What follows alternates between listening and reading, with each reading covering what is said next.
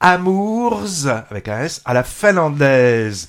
Titre à l'international, Four Little Adults, quatre petits adultes. Et en France, on a mis un titre olé olé, un peu aguicheur, peut-être pour attirer le chaland, peut-être. Ça me rappelle les, les films Bah, des années 70, des, prom- des premiers pornos. ouais. Euh, Non, c'était souvent, ça fait penser à ces, des pseudo-films d'éducation sexuelle. qui- Greta et tout qui ça. ont été en fait des, des, des films porno. Et la toute première scène pourrait évoquer ça d'ailleurs, hein, avec des galipettes hautes, très très bien filmées. Et je me suis dit, pourvu que ça ne soit pas que ça. Mais ensuite, heureusement, c'est autre chose, d'assez subtil et profond et très contemporain. Euh, tout est dans le S du amour dans le titre. hein. Ce film est en fait l'étude psychologique des différents protagonistes euh, autour d'une expérience de polyamour de la part d'un couple finlandais. Donc, lui, Mathias, pasteur, père et mari aimant, mais à la vie privée sentimentale plutôt délurée, hein, nos curés un peu coincés de ce côté-là pourraient en prendre de la graine. hein. Elle, Julia, responsable au sein d'un parti politique, très amoureuse de son conjoint, un enfant d'une dizaine d'années et deux hamsters. On apprend très vite que notre pasteur a une maîtresse, ce que sa femme va découvrir.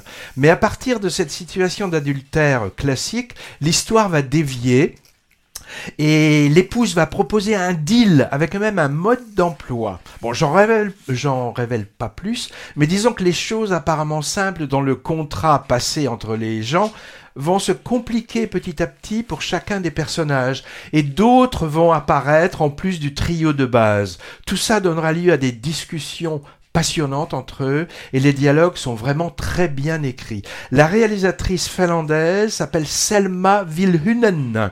Elle a concocté une sorte d'hybride qui aurait pu naître de la collaboration entre deux cinéastes nordiques comme elle, le suédois Bergman et le compatriote finlandais Aki Kaurismäki. Alors le premier Bergman à cause de l'exploration au scalpel d'un couple, en fait ici un couple augmenté, en grande partie par la parole. Un bandeau ajouté sur l'affiche stipule d'ailleurs scène de la vie extra-conjugale. Oh. Gros clin d'œil à un des films les plus célèbres de Bergman. Et ce qui m'a fait penser à Coris Maki, c'est d'abord l'actrice principale, Alma Poisti, qui est également celle des Feuilles Mortes, son dernier et magnifique film, et aussi plusieurs scènes de cabaret, karaoké et le soin apporté à la bande son. Sauf que là, on est dans un milieu intellectuel bourgeois, alors que Coris Maki s'intéresse, lui, aux prolétaires. Beaucoup de douceur, beaucoup de tendresse, de respect entre les personnages, avec parfois quelques éclats violents de la part de certains, mais qui s'excusent systématiquement tout de suite après. J'ai trouvé que c'était presque un gimmick qui m'a fait sourire plusieurs fois.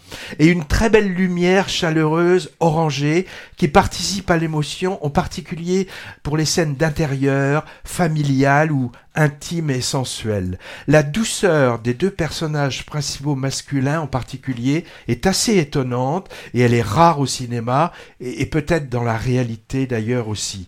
Amour à la finlandaise est donc une comédie mais avec un fond plutôt sérieux à tonalité libertaire, du moins en ce qui concerne les mœurs amoureuses, la fluidité des genres, la parentalité, ce genre de choses, et qui apporte une véritable réflexion sur la redéfinition de la famille occidentale.